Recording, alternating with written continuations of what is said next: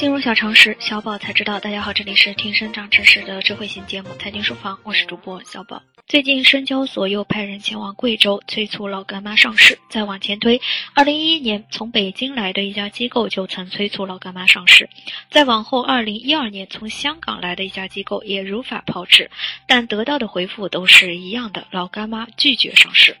那么，老干妈的创始人究竟是怎样的一个人物？他又为何拒绝上市呢？今天我们就来一同了解。陶华碧籍贯贵州省湄潭县，老干妈麻辣酱的创始人，现任贵州省人民代表大会常务委员会代表，贵阳市政治协商委员会常务委员，贵阳市南明区政治协商委员会副主席，贵阳南明老干妈风味食品有限责任公司董事长，贵阳南明。春梅酿造有限公司董事长等职务。二零一八年十月，被中央统战部全国工商联推荐为改革开放四十年百名杰出民营企业家。一九四七年一月，陶华碧出生于贵州省湄潭县一个偏僻的山村。二十岁那年，她嫁给一名地质普查员。几年后，丈夫病逝，留下了她和两个孩子。生活困难的她，开办了一家小饭店——实惠饭店。在经营的过程中，她经常将自制的辣酱送给客人，老干妈辣酱的名声也就此传开。陶华碧半卖半送，但很快便送不起了，因为来买辣酱的人实在太多了。再后来，请他办厂的人越来越多，就连工商局都找上门。那些穷学生也找到干妈，让他办厂，让更多人吃上好辣酱。于是，在市场的要求下，一九九六年八月，陶华碧借用村委会的两间房子，办起了辣酱加工厂，品牌名字就叫老干妈。为了让其他人知道这是陶华碧家产的辣酱，他还专程拍了张照片放在瓶子上。这张照片后来让他成为了最具辨识度的人之一。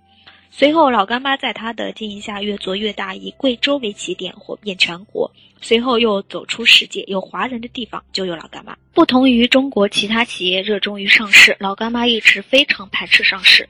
其中缘由在于老干妈拥有充裕的现金流。二零一六年，华泰证券出具了题为《老干妈的品牌塑造之路：注重产品质量，维护品牌形象》的研究报告。报告指出，公司每天卖出两百万瓶辣椒酱，二零一四年销售收入接近四十亿元，实现利润九亿元。而据多家媒体报道，老干妈二零一六年产值已经达到四十五亿元。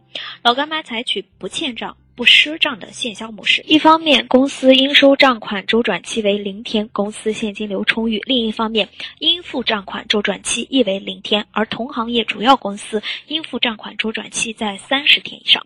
虽然公司不欠账、不赊账的现销模式没有充分利用供应链资金，但老干妈不欠账的管理模式已吸引了优秀的上游原材料供应商，公司较好的信誉赢了上游供应商的信赖，在很大程度上稳定了上游供货渠道，保证了生产供应和产品质量的稳定。诚信质朴加上独门的秘方，陶华碧把老干妈的品牌越做越大。二零一五年和二零一六年，陶华碧分别以七十亿元和七十五亿元财富。排在胡润百富榜的四百八十七位和四百七十三位。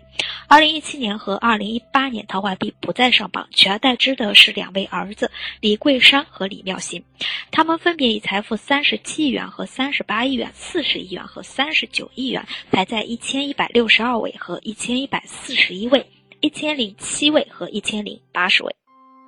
即起，大家可在微信中搜索“全民金融理财峰会”加入财经书房会员会微信实时上不停动态。以上就是今天的内容。